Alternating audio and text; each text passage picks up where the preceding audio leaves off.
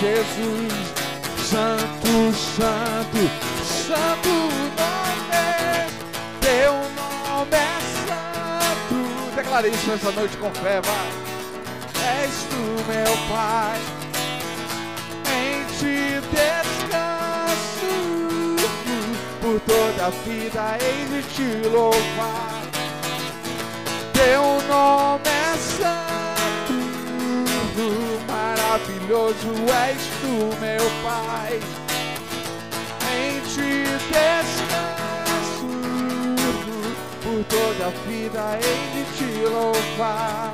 Confio na palavra de quem me criou, em nada ponho a minha fé, senão na graça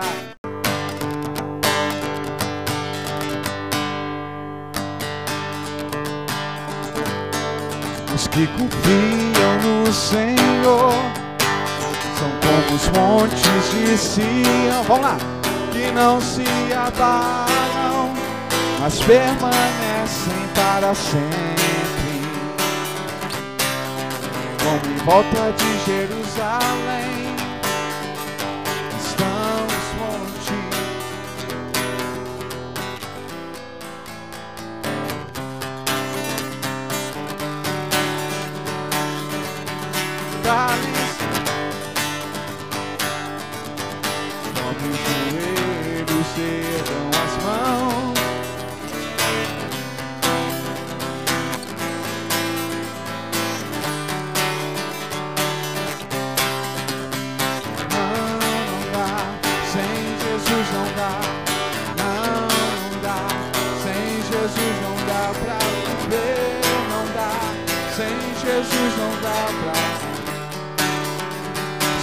Jesus não dá, não, não dá. Sem Jesus não dá. capítulo 2. Eu compartilhei hoje de manhã lá em Boa Seca com os, com os irmãos e eu fiquei desejoso também de compartilhar aqui com você. Eu já preguei muitas vezes João capítulo 2, muitas vezes. E eu vou pregar mais uma vez hoje. Né? A gente ouve uma música muitas vezes, né? então um texto bíblico muitas vezes também não tem problema não, Edil. Está tranquilo, né? Então vamos ler a partir do verso 1. No terceiro dia houve um casamento em Caná da Galiléia. A mãe de Jesus estava ali. Jesus e seus discípulos também haviam sido convidados para o casamento. Tendo acabado o vinho, a mãe de Jesus lhe disse: Eles não têm mais vinho. Respondeu Jesus: Que temos nós, que temos nós em comum? A minha hora ainda não chegou. Sua mãe disse aos serviçais: Façam tudo que ele lhes mandar. Ali perto havia seis potes de pedra, do tipo usado pelos judeus para as purificações cerimoniais. Em cada pote cabiam entre 80 e 120 litros. Disse Jesus aos serviçais: Encham os potes com água. E os encheram até a borda. Então lhes disse: Agora levem um pouco ao encarregado da festa. Eles assim fizeram, e o encarregado da festa provou a água que fora transformada em vinho, sem saber de onde viera, embora soubessem os serviçais que haviam tirado a água. Então chamou o noivo e disse: Todos servem o primeiro melhor, todos servem primeiro o melhor vinho, e depois os que os convidados já beberam bastante, o vinho inferior é servido. Mas você guardou o melhor até agora. Este sinal milagroso em Caná da Galiléia foi o primeiro que Jesus realizou. Revelou a sua glória, assim os seus discípulos creram nele. Amém. É, Aqui, meus irmãos, Jesus ele, ele estava em uma festa de casamento lá em Caná da Galiléia, era uma região pobre, uma região mais simples, uma cidade que era mais humilde. As pessoas achavam até que não podia sair coisa boa de lá, né, daquela região. Jesus era dessa região, por isso que eles falaram, mas pode sair alguma coisa boa lá de, de Nazaré, porque Nazaré era da mesma região dessa de Caná da Galiléia. Era uma região simples, menosprezada. E aconteceu um casamento lá, e o casamento lá era uma festa doida, né? Sete dias de festa, sete dias seguidos.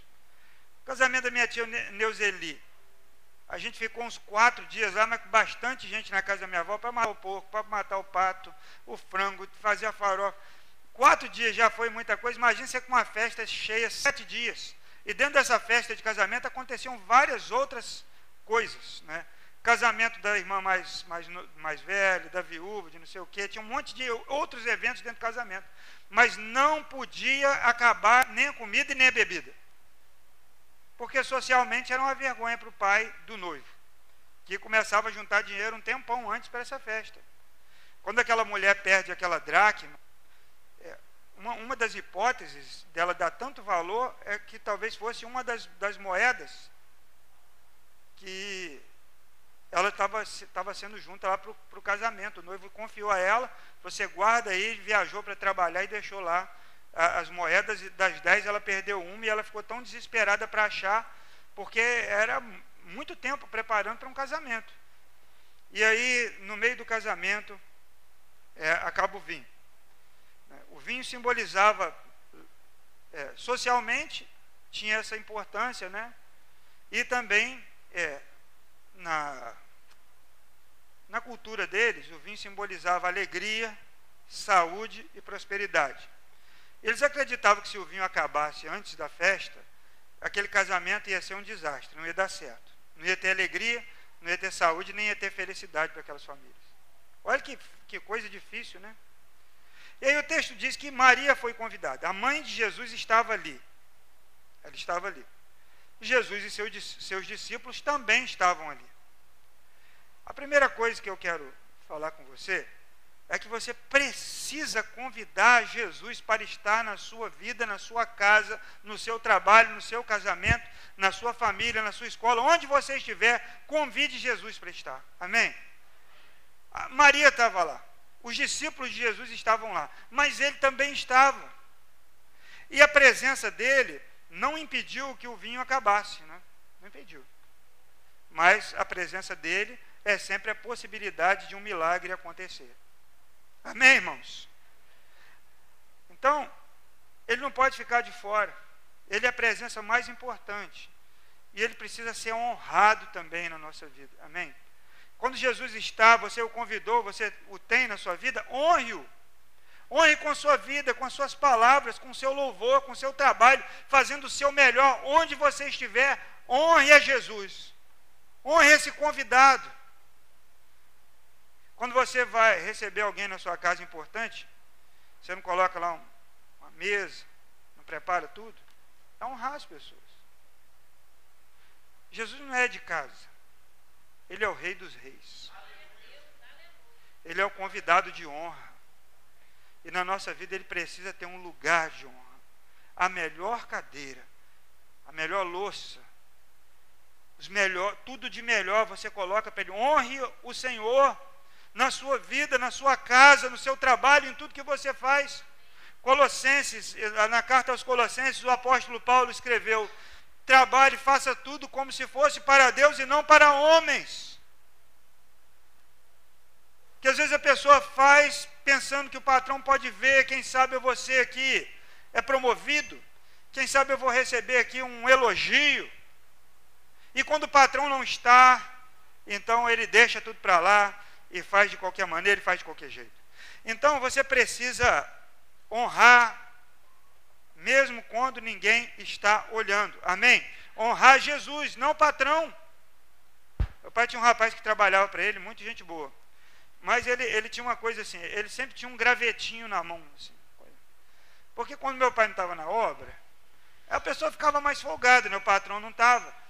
E aí ele sempre tinha um pedacinho de madeira, que quando meu pai parava a moto lá, que ele descia da moto, ele já estava lá jogando a madeirinha lá no monte e com a vassoura na mão. Às vezes nós queremos também ficar com essa madeirinha na mão, com essa vassourinha ali, só porque alguém vai ver. Mas o Senhor vê você o tempo todo.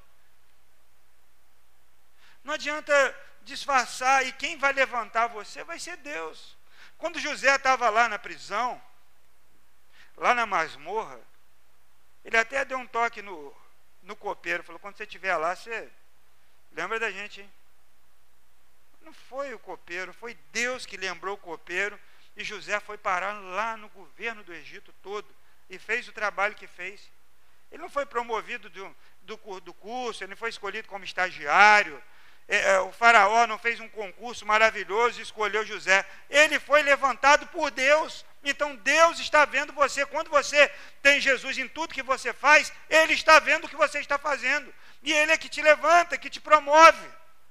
Mas que também pode te manter lá na masmorra, no cárcere, para tratar e trabalhar a sua vida.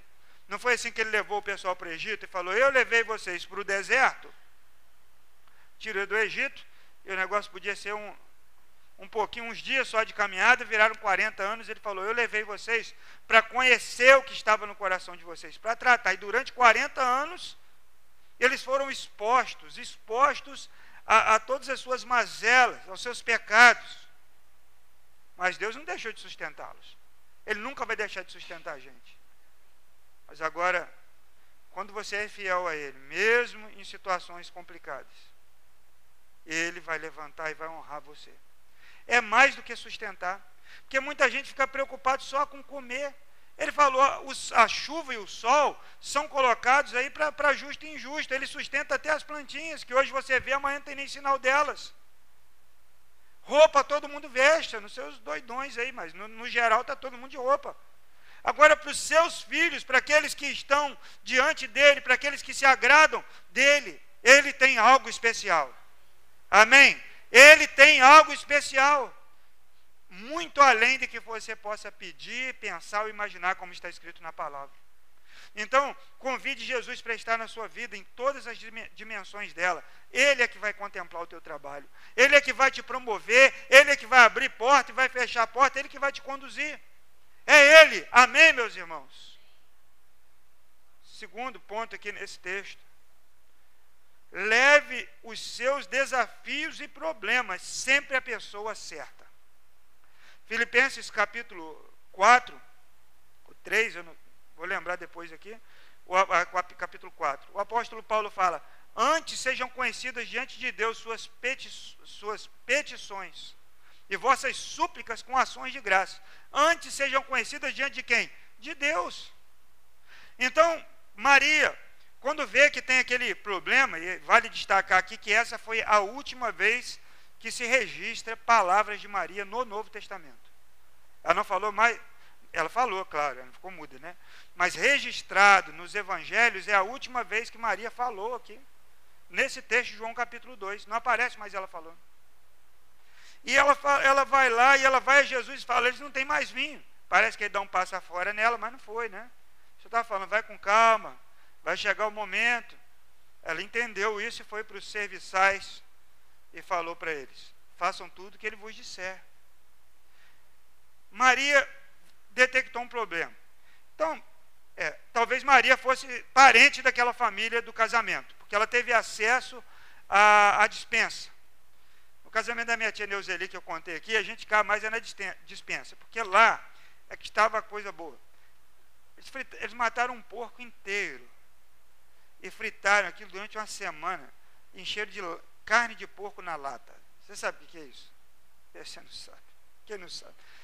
Você pesca e joga na farinha e come. Estava lá. O pessoal queria ficar lá, lá que estava a pinga, do pessoal também bebia pinga, tinha pinga lá, o pessoal já pescava carne, já bebia pinga. Lá tinha tudo estava lá dentro. Então, mas quem tinha acesso àquilo ali? Não era todo mundo da festa que entrava na dispensa, era o pessoal da casa. Então Maria tinha acesso a informações que outras pessoas não tinham. Às vezes você tem informações de, uma pessoa, de um familiar, de alguém que você conhece, que muita gente não tem. Sabe o que você tem que fazer com essa informação? Levar a Jesus. Amém? Interceder, orar, anotar esse pedido. Falar, eu posso compartilhar isso no grupo de oração da igreja? Olha, eu vou orar por você agora. Então você vai pegar esse problema e levar para a pessoa certa. Qual é a sua dificuldade? Qual é o seu problema? Qual é o problema da pessoa que você conhece? Leve a pessoa certa, amém? A presença de Jesus ali não, não foi uma vacina contra é, os problemas naquela família. mas a presença de Jesus era uma possibilidade de um milagre acontecer. É, os livros apócrifos é, falam lá, acho que é, tenho um evangelho de, esqueci o nome lá, tem uns outros, mostra, fala que Jesus, quando era criança, ressuscitou um passarinho. Com certeza algumas coisas aconteciam, Maria via tudo e guardava no coração. Né? Porque ela sabia o potencial que tinha no filho que ela criou. Por isso que ela vai e leva o problema lá. E aí o texto diz que esse foi o primeiro milagre, mas é o primeiro milagre público de Jesus, e ele deu início então ao seu ministério é, a partir de um casamento, desse milagre no casamento. Então Maria conhecia. Se você conhece, sabe o que Jesus pode fazer, o que você está esperando para levar a Ele com sinceridade no seu coração o seu problema, o problema do seu irmão, do seu vizinho, do seu familiar. Pode parecer um problema bobo. Jesus, o Messias, aquele que veio para salvar o mundo, ele não está ali para resolver problema de casamento, parece que é isso até que ele falou com Maria. Né? Não tem nada a ver com esse negócio aí. Mas Maria falou assim: ele pode fazer alguma coisa. E ele deu essa palavra dura, ela foi aos serviçais, fazei tudo que ele vos disser, e encerrou a participação dela. Por isso, irmãos, que Maria não é a intercessora. Né, a gente aprende quando é criança, né, na igreja romana, que Maria é intercessora. Tem até um adesivinho no carro de uma campanha, pede a mãe que o filho atende, é baseada nesse texto. Pede a, pede a mãe que o filho atende. Mas aqui ninguém pediu a mãe. A mãe, como mulher, ela não fez nada, ela, a única coisa que ela fez foi falar com Jesus. E a Bíblia diz em Timóteo que só há um só há um intercessor entre Deus e os homens, Jesus Cristo, o homem. Então não tem padre, não tem pastor, não tem irmã da oração, não tem irmão da oração, não tem Maria, não tem José, não tem Pedro, não tem nenhum santo, nada, ninguém. Só Jesus está entre nós e Deus. Por isso que a Bíblia diz que nós devemos orar em nome de Jesus. Não em nome do que a gente fez. Ah, Senhor, olha, eu fiz tanta coisa boa eu, eu, dei oferta, eu ajudei as crianças pobres, eu dei banho mendigo, olha, eu, eu dei muita coisa, eu entreguei minha vida, agora o Senhor atende essa oração. A Bíblia diz que nós devemos orar em nome de Jesus, porque os créditos são dele. Porque ele é que morreu na cruz e nos fez mais que vencedores. Ele. Nós não somos vencedores, nós somos mais que vencedores. A gente não fez nada. A gente não fez nada. E continua sem fazer nada. A salvação é uma obra da graça, por isso que é em nome daquele que fez. Aquele que fez, então, está diante de Deus e intercede por nós. Aquele que fez está diante de Deus e é, é aquele que faz. Ele é a ponte entre nós e Deus. Ele disse: Eu sou o caminho. Não é um. Ah, mas eu mereço, porque eu vivo uma vida de. Eu faço, olha, quanto sacrifício eu faço. Você pode até servir para alguém aqui na terra, mas para Deus o que conta é o sacrifício que Cristo fez. A nossa salvação foi pela graça. Então, do que do mais santo que você conhece ao mais depravado, todos tiveram o mesmo preço e o preço foi o sangue de Jesus na cruz do Calvário. Isso é difícil porque a gente está acostumado a fazer o quê? Pagar para receber. A gente tem, né, a sociedade de barganha, então vou fazer uma novena vou fazer uma promessa, vou fazer um sacrifício. Eu vou viver assim para receber assado. Eu vou pagar e vou receber. Mas quando a gente chega diante de Deus, você fala, eu tenho isso tudo aqui, Deus. Ele fala, não. Eu tenho isso aqui. Então ele pega lá e fala, meu filho morreu na cruz. Por isso eu te recebo. Mas o que eu fiz? Aí a Bíblia fala em Isaías que a vossa justiça não passa de trapo de imundícia. Então a gente deixa todas as nossas obras e confia somente no que Cristo fez. Foi o que Maria fez. Maria vai diante dele e fala: eles não têm mais vinho. Agora, ela podia ter corrido atrás. Ô gente, vamos lá, vamos tentar conseguir, vamos no vizinho, vamos agitar. Porque às vezes a gente está com um problema, com dificuldade, sabe que o irmão está na luta, a gente quer resolver e tenta resolver humanamente. Mas humanamente muitas vezes dá certo, mas a maioria delas não dá certo. Tem que levar para Deus tem que apresentar diante de Deus, tem que orar, tem que pedir para a gente orar, tem que falar, Senhor, tem misericórdia, me ajuda, me socorre. Então foi o que Maria fez. Ela pegou aquela família que nem tinha começado ainda. Meu casamento, o sapato meu estava apertado. A noiva atrasou. É um problema, né? Eu queria até tirar o sapato. Mas o problema desse casal aqui era muito pior.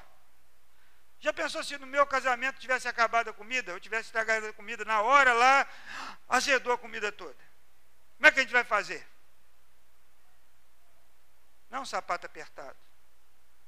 Eu estava sem lenço para secar as lágrimas. Né? E aí meu tio emprestou um lenço. Tá? Acho que estava limpo aquele lenço. Xadrez marrom. Eu lá secando as lágrimas da Vivian com o lenço xadrez. Está lá em casa esse lenço até hoje. Faltou um lenço. Mas alguém me deu lá o lenço. Agora, para esse casal era uma vergonha.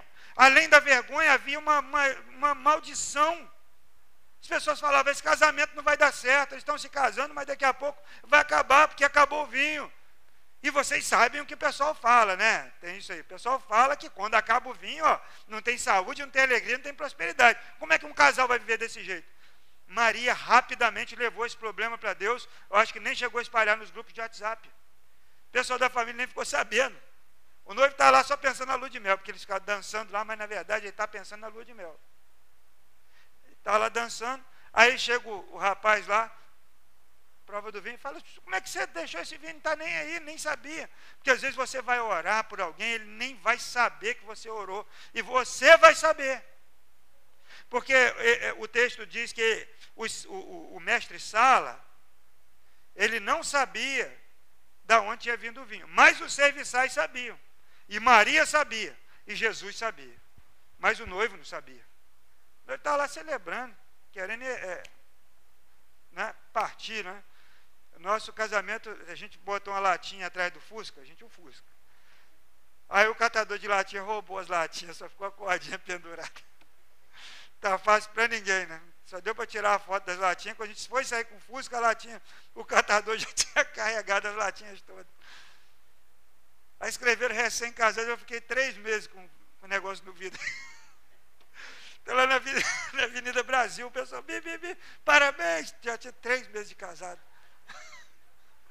recém-casado, parabéns. Na, na ponte Rio-Niterói. Todo domingo de manhã vinha para Itaipu. E aí o pessoal buzinando, parabéns, valor de mel, hein? Domingo cedo, né? Mas aí uns três meses depois eu, eu lavei e tirou aquele negócio do carro. Então casamentos dão muitas histórias. Imagine o comentário depois que acabou essa festa. Ah, o noivo foi tirar o sapato, a noiva, e eles foram beber do vinho. Quem comprou esse vinho aqui? Eu acho que eu ouvi o mestre Salo falando alguma coisa comigo, mas está muito gostoso. E aquele vinho muito bom. E aí começaram, talvez tenham descoberto que aquilo foi um milagre que aconteceu. Né? Terceira coisa, confie plenamente em Jesus. O que, que é a fé? Hebreus capítulo 11, verso 1. Abre aí a Bíblia. Hebreus 11, verso 1. Já está ali. Ora, a fé é a certeza daquilo que esperamos e a prova das coisas que não vemos. Tenha fé no que Deus vai fazer. Deus vai fazer, tenha fé. Ele pode mudar qualquer situação, amém? As irmãs de Lázaro, João capítulo 11, eh, elas foram. Jesus recebeu a mensagem que o Lázaro estava doente. Ele enrolou para sair. A pessoa chegou lá o zap para ele. Lázaro está doente, está ruim. Aí ele passa no lugar, passa no outro e passa. Ele estava perto, mas ele levou quatro. Quando ele chegou, já tinha quatro dias que o moço tinha morrido. E antes dele chegar no povoado, uma das irmãs veio primeiro e falou com ele: Senhor, falou: seu irmão vai ressuscitar. Tudo bem, eu acredito e tal. Aí, daqui a pouco vem a outra irmã. Primeiro foi a Marta, depois vem a Maria. Se o senhor não estivesse aqui, ele não teria morrido, talvez não tivesse nem ficado doente, né? Porque a gente quer que as coisas sejam feitas do nosso jeito. Esse é o negócio. A gente quer que Deus faça exatamente igual nós planejamos. Você faz lá um plano, fala, esse aqui, está aqui o meu plano, Senhor, agora o Senhor executa. Mas Deus é assim. Parece que ele está demorando. Parece que ele está enrolando. Mas Jesus falou: se você não crê, eu já não disse que se você crê em mim, você vai ver a glória de Deus. Falou para a irmã de Lázaro. E foi o que aconteceu. Às vezes, na perspectiva nossa, a pessoa está morta. Aconteceu com a menina, Jesus falou: ela não está morta, ela morre. E todo mundo começou a fazer o que? Rir, que a menina estava morta. Com Lázaro, ele falou: Lázaro adormeceu. Aí os discípulos falaram, ah, então vamos lá, porque ela chega lá, a gente acorda ele, mas não, estava morto. Então, do ponto de vista nosso, está morto, mas nos de Deus não. No ponto de vista nosso, terreno acabou, mas para Deus não acabou. Ele põe uma vírgula, ele continua a história, ele muda, mas é do jeito dele, e às vezes nós não aceitamos o jeito dele. Então ficamos lutando, lutando, lutando. Já contei a história do, do boizinho lá que eu, que eu vi lá, no, lá em Minas moendo cana, um bezerro aqui e um boi adulto aqui. E o bezerro, nas primeiras 15 voltas do engenho, o bezerro fazia assim, ó, e se machucava. Aí eu falei para o Doca, eu falei, Doca, esse bezerro vai se machucar todo. Ele, não, fica tranquilo, daqui a pouco ele... Quando deu lá umas 10, 12, 15 voltas, o bezerro já está bem mais tranquilo ali. E aí nós lembramos dentro daquela canga, daquele jugo. Aí Mateus capítulo 11, verso 28 e 29 fala que nós devemos tomar sobre nós o jugo de Jesus. Ele diz: Aprendei de mim que sou manso e humilde de coração. Sabe que é, um, é, um, é, é aquele, aquele canzil, se você ficar lutando dentro daquilo ali, ele vai te machucar. Mas se você aceitar a vontade de Deus e pegar o ritmo dele e acompanhar, vai ser bom, entendeu? Vai terminar bem. E aqui nós somos desafiados a confiar em Jesus. Não tinha o que fazer. E aí na, a, o quarto ponto aqui é que lá naquela casa tinham talhas, né? Talhas. Verso 6. Ali perto havia seis potes de pedra do tipo usado pelos judeus para as purificações cerimoniais. Em cada pote cabiam entre 80 e 120 litros. essas talhas de pedra ficavam assim na porta, tipo álcool gel, tipo totem de álcool gel. Pisa o pé, e, não é? Só que lá enfiava o braço e fazia assim com a mão, deixava escorrer até o cotovelo, e além de lavar as mãos, eles acreditavam que purificava também a alma. Então, antes de comer uma coxa de frango, ele ia lá, aí pegava a coxa de frango. Aí ele ia pegar lá um, um canapé, ele lembrava, ele ia lá na porta, Durante uma refeição, numa mesa, um judeu lavava a mão até cinco, seis vezes. Só que nessa festa, e é um destaque aqui do autor, nesse João capítulo 2, tinha ali essas duas talhas que representavam a religiosidade daquela família. E essas talhas estavam vazias. Estavam vazias. Você acha que o pessoal deixava de comer na festa, de beber vinho porque não tinha água na talha. É, você já, já passei em lugar já que não tinha álcool lá no negocinho, mas eu meti o pé lá, aí embora. Eu já passei em lugar que o termômetro não estava ligado. Ontem, anteontem eu fui no shopping trocar uma camisa, e aí eu conferi. O termômetro outro dia que eu fui lá não estava ligado. Não estava funcionando, não estava. Não estava. Mas eu, ele botou, botei a mão, eu olhei assim, ele estranhou. Falei, porque outro dia não estava funcionando. Ele, é? Falei, é, não estava. Hoje está. Quantos graus tem aí? Aí o pessoal ia lá comer, enfiava a mão na jarra, que ninguém deixa de comer por falta d'água. Mas o, o ato acontece. E quando Jesus manda que os serviçais encham de água aquelas talhas, ele expõe aquela, aquela religiosidade vazia. Ele expõe que aquela religião deles era só aparência. Então, abra sua Bíblia comigo em Mateus capítulo 23, onde Jesus ele vai explanar aqui os, os principais representantes da religião judaica naquele tempo. É um dos discursos mais duros de Jesus.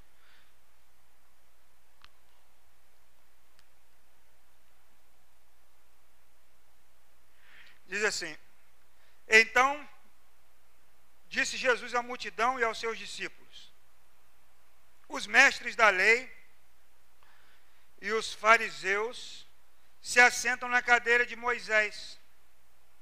Obedeçam-lhes e façam tudo o que eles dizem, mas não façam o que eles fazem, pois, não praticam o que pregam. Eles atam fardos pesados e os colocam sobre os ombros dos homens, mas eles mesmos não estão dispostos a levantar um só dedo para movê-los. Tudo que fazem é para serem visto, vistos pelos homens. Eles fazem seus filactérios bem largos e as franjas de suas vestes bem longas. Gostam de lugar de honra nos banquetes, dos assentos mais importantes nas sinagogas, de serem saudados nas praças, de serem chamados de mestres. Mas vocês não devem ser chamados mestres. Um só é o mestre de vocês, e todos vocês são irmãos. A ninguém na terra chamem de pai, porque vocês só têm um pai, aquele que está nos céus. Tampouco devem ser chamados chefes, por quanto vocês têm só um chefe, o Cristo. O maior entre vocês deverá ser servo, pois todo aquele que a si mesmo se exaltar será humilhado, e todo aquele que a si mesmo se humilhar será exaltado. Ai de vocês, mestres da lei, fariseus hipócritas, vocês fecham o reino dos céus diante dos homens, vocês mesmos não entram nem deixam entrar aqueles que gostariam de fazê-lo. Ai de vocês, mestres da lei, fariseus hipócritas, vocês devoram as casas das viúvas para disfarçar, e para disfarçar fazem longas orações, por isso serão castigados mais severamente. Ai de vocês, mestres da lei, fariseus, hipócritas, porque percorrem a terra e mar para fazer um convertido, e quando conseguem, vocês o tornam duas vezes mais filho do inferno do que vocês. Ai de vocês, guia, guias cegos, Pois dizem: se alguém jurar pelo santuário, isso nada significa, mas se alguém jurar pelo outros, pelo ouro do santuário, está obrigado por seu juramento. Cegos, insensatos, que é mais importante, o ouro ou o santuário? Que, que santifica o ouro? Vocês também dizem: se alguém jurar pelo altar, nada significa, mas se alguém jurar pela oferta que está sobre ele, está obrigado por seu juramento. Cegos, que é mais importante, a oferta ou o altar que santifica a oferta? Portanto, aquele que jurar pelo altar, jura por ele, por tudo que está sobre ele. O que jurar pelo santuário, jura por ele, que, o que nele habita. E aquele que jurar pelos céus, jura pelo trono de Deus e por aquele que nele se assenta. Ai de vocês, mestres da lei, fariseus hipócritas. Vocês dão dízimo da hortelã, do endro, do cominho, mas têm negligenciado os preceitos mais importantes da lei: a justiça, a misericórdia e a fidelidade. Vocês devem praticar essas coisas sem omitir aquelas guias de cegos, vocês com um mosquito engolem um camelo. Ai de vocês, mestres da lei, fariseus hipócritas. Vocês limpam o exterior do copo e do prato, mas por dentro eles são cheios de ganância e cobiça. Fariseu cego, limpe primeiro o interior do copo e do prato, para que o exterior também fique limpo. Ai de vocês, mestres da lei, fariseus hipócritas. Vocês são como sepulcros caiados, bonitos por fora, mas por dentro estão cheios de ossos, de todo tipo de imundície. Assim são vocês. Por fora parecem justos ao povo, mas por dentro estão cheios de hipocrisia e maldade. E continua esses ais. Então, existe gente muito religiosa, gente que, humanamente falando, são exemplos, são dedicados, que são discretos, mas por dentro, quando Deus os olha, ele diz: vocês não passam de sepulcros caiados. É triste. Porque a gente quer que todo mundo passe no raio-x. Você vai no, no aeroporto, você entra naquele raio-x ali, estava na minha bolsinha. Uma, uma gilete né, de colocar na navalha para fazer barba, eu esqueci de tirar. E acho que uma tesoura de cortar o bigode. Eu sempre tiro. Da, da outra, uma vez eu, eu esqueci também. E tiraram da minha gilete. Agora, Aquilo ali é uma coisa profunda. Agora eu fiz aquele exame que entra dentro do tubo. Como é que é o nome dele? Que entra no tubo? Ressonância. Aquilo ali é profundo. Mede cada coisa, ele olha seu corpo todinho. Agora, Deus, ele é maior, mais potente que o raio-x e mais potente do que a ressonância. Porque ele, ele conhece os seus pensamentos e as suas intenções. Porque o salmista no Salmo 139 fala: Antes que uma palavra me chegue à boca, ele já sabe. Então, você está diante de um Deus que não se engana com a sua aparência, com a minha aparência. Eu posso ser por fora linda viola, mas se por dentro eu for pão bolorento, ele sabe. Eu li um livro do Breno Amani, alguns anos atrás. Ele estava numa reunião lá do AA, ele era alcoólatra. E tinha um, um, homem lá que era o mais certo do mundo inteiro. Todo arrumadinho, engomadinho. Mas ele era mentiroso demais. E todo mundo falava dos seus problemas, das suas dificuldades, ele, ele se gabava. E nem parecia que ele era um, um dos alcoólatras lá em tratamento na clínica, internado. E aí o, o orientador lá o confrontava no programa para que ele pudesse falar da sua dificuldade, mas ele continuava sem assumir os seus pecados, os seus problemas. Aí teve um dia que aquele orientador lá naquele grupo ligou para a esposa dele e colocou em viva voz a ligação na reunião. Ele espancava a esposa, as filhas, ele desviou dinheiro do trabalho, ele gastou tudo que tinha com jogos e com bebida. E aí no livro diz que ele começou a, a ficar tão pequeno e ele caiu da cadeira e começou a chorar. Chorar e chorar. E ele abriu a camisa, então ali apareceu quem era ele de fato. A verdade veio à tona. E quando nós estamos diante de Deus, não adianta ficar que nem ele lá, gomadinho, Senhor. Deixa eu ver, eu dou o dízimo do coentro, do hortelã aqui. Os fariseus faziam isso, do endro. Mas lá no íntimo negligencia a justiça, a misericórdia e a fidelidade. E Jesus falou: você não precisa negligenciar, não pode deixar de fazer uma coisa e fazer outra.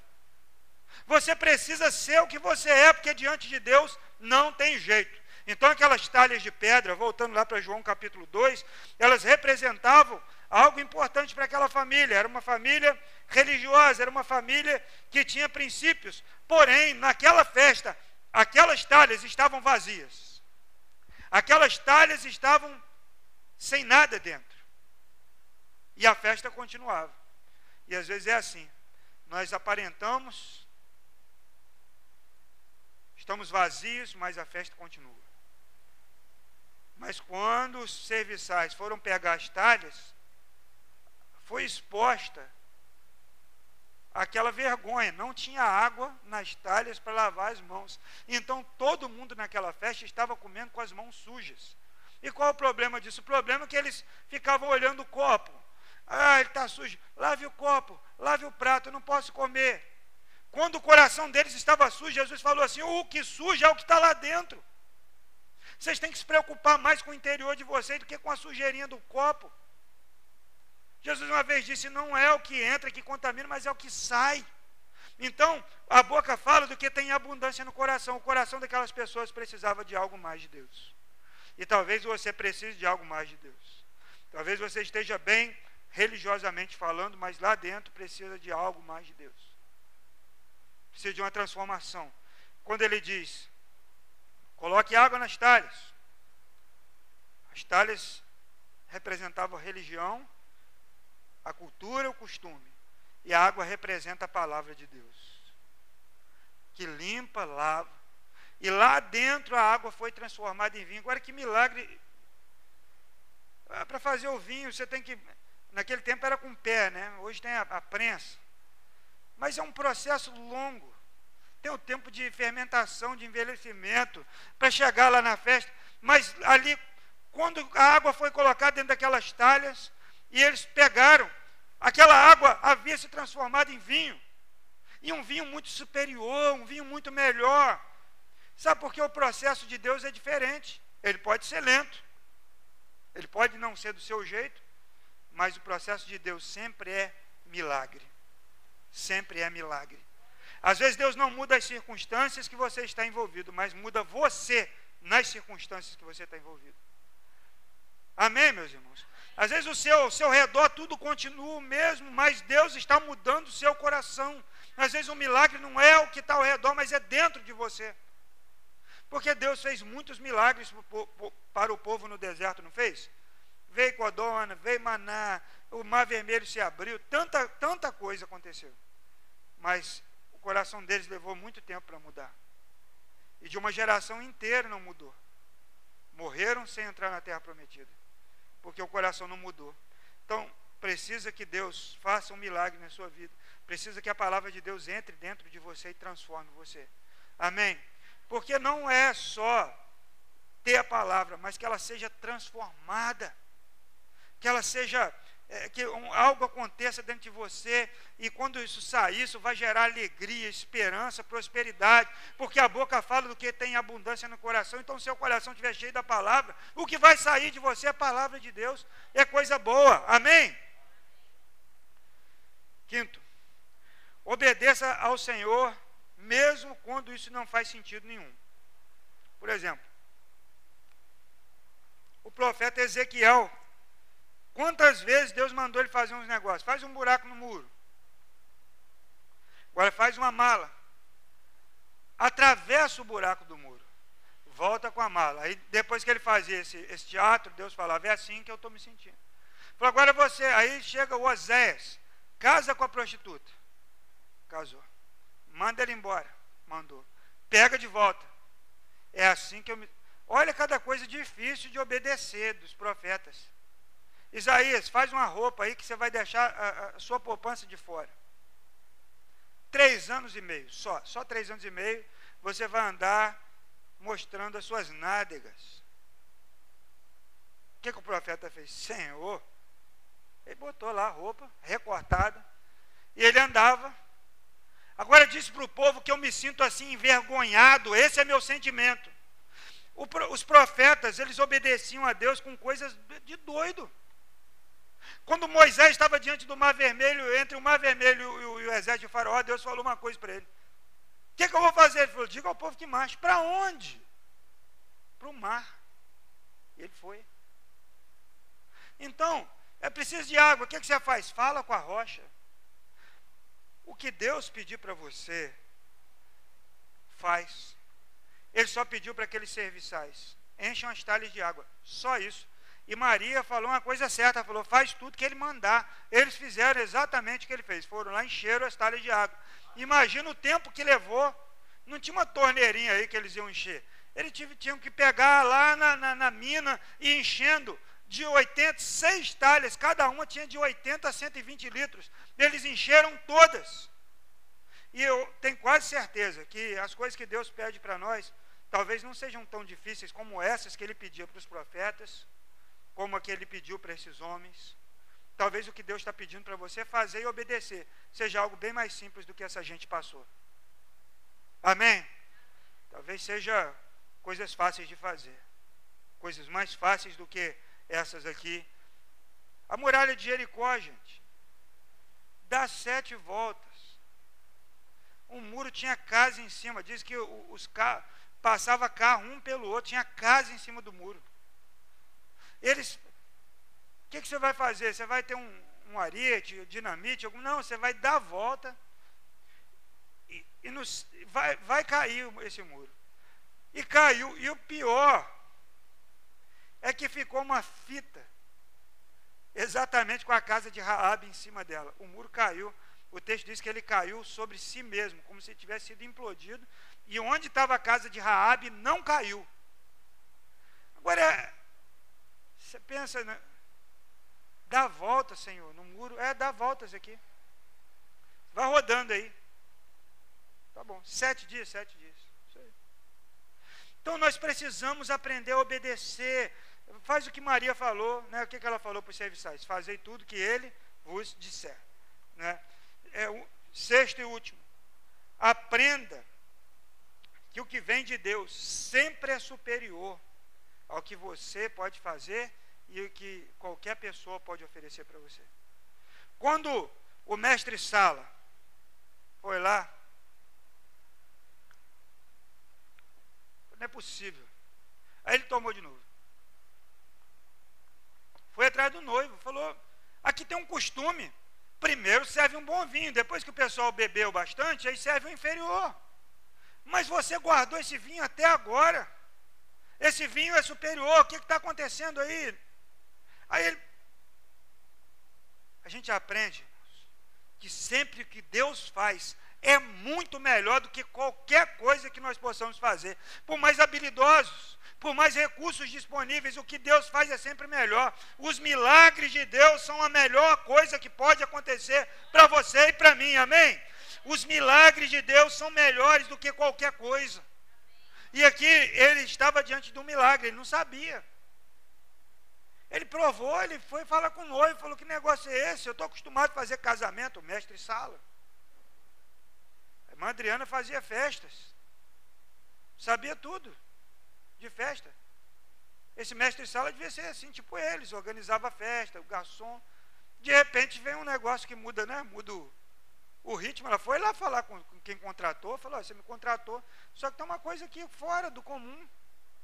Por que, que esse vinho estava guardado até agora? que Deus faz é sempre melhor. O que Deus faz é sempre melhor. Você pode trabalhar, você pode administrar, você pode ter bons amigos, você pode ter pessoas influentes em qualquer lugar. Mas quando Deus faz, Ele faz o melhor, amém? Quando José, lembrando novamente dele, estava lá na cadeia, ele só queria sair de lá. Talvez ter um trabalhinho de novo, tipo que ele tinha na casa de Potifar, ajudar alguém. Ele não queria ficar na cadeia, mas Deus tirou ele e botou ele como governador do Egito e salvou toda aquela geração. Ele administrou o Egito como ninguém. O José. Talvez se o copeiro falasse antes, né? Olha, tem um rapaz bonzinho lá, está lá na cadeia, nem sei, nem merece estar lá. Diz que ele trabalhava lá. E, só pode tirar, ele podia ter tirado, mas na hora que Deus tirou, Deus o tirou para algo grandioso na história daquela, daquele povo. E o que Deus tem para nós é algo grandioso, é algo tremendo, é algo fabuloso, é algo que você não consegue nem imaginar. É assim que a Bíblia fala. Nem olhos viram, nem ouvidos ouviram o que Deus tem preparado para nós. O apóstolo Paulo também fala que ele pode fazer, ele vai fazer infinitamente mais do que pedimos, pensamos ou imaginamos. Esse é o Deus a quem servimos. Agora eu pergunto para você: você já entregou a sua vida para Jesus? Ou você já convidou a Jesus para entrar na sua vida, nos seus negócios, na sua casa, na sua família? Você já abriu seu coração e falou: Senhor, eu quero, eu quero que o Senhor faça diferença na minha vida. Eu quero que o Senhor tome conta, eu quero que o Senhor esteja aqui comigo. Você já fez isso? Aquela família não deu mole.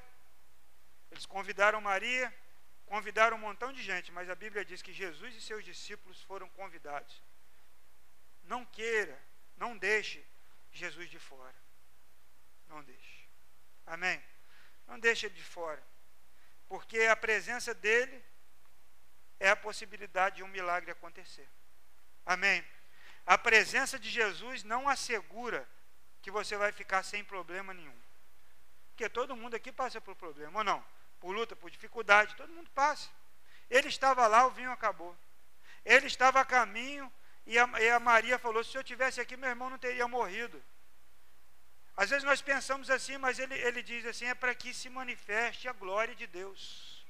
Então a luta que você passa, passa agora, se Jesus estiver, é para glorificar o nome dele. E a Bíblia diz que todas as coisas cooperam juntamente para o bem daqueles que amam a Deus e são chamados segundo o seu propósito. Vamos ficar de pé para a gente orar a Deus?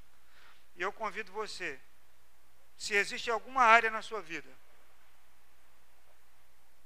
que ele ainda não foi convidado, que você o faça hoje, amém? Que você o faça hoje, diga: Senhor Jesus, entra na minha vida. Senhor Jesus, eu quero o Senhor. Um dia ele estava caminhando e, e, o, e o Zaqueu ouviu dizer que ele ia passar. Aí o Zaqueu subiu na árvore, Jesus parou e falou assim: Eu vou, eu vou com você para sua casa. E quando chegou lá naquela casa, Zaqueu arrependeu-se dos seus pecados. Ele falou: Hoje a salvação chegou nessa casa. Ele falou: Eu vou devolver o que eu roubei, restituir as pessoas a quem eu cobrei demais. E Jesus falou: Hoje a salvação chegou nessa casa. Não tem nada mais importante para nós do que a salvação. Porque tudo que a gente conquistar aqui na terra vai ficar por aqui, o bicho vai comer, o fogo vai queimar, mas o nossa, a nossa vida entregue nas mãos de Jesus, vai, nós vamos para o céu para a glória, vamos estar com Ele para sempre e eternamente. E é o que tem mais valor. Ele falou assim: uma alma vale mais do que o mundo. Nós vamos adorar o Senhor, depois eu vou, vou orar aqui. Faz um milagre em mim. Faz, Senhor. life. Faz um milagre em mim. Aleluia, Senhor. Faz um milagre, Senhor. Faz um milagre em mim. Aleluia. Aleluia. Muito obrigado, Senhor, por essa palavra, por esse testemunho registrado aqui na Bíblia por João. Obrigado, Senhor, por cada família aqui representada, Senhor. Obrigado pelos milagres que o Senhor já tem feito em nós. E nós pedimos, ó Deus, que hajam testemunhos da operação do Teu poder nesses dias. Em nome de Jesus.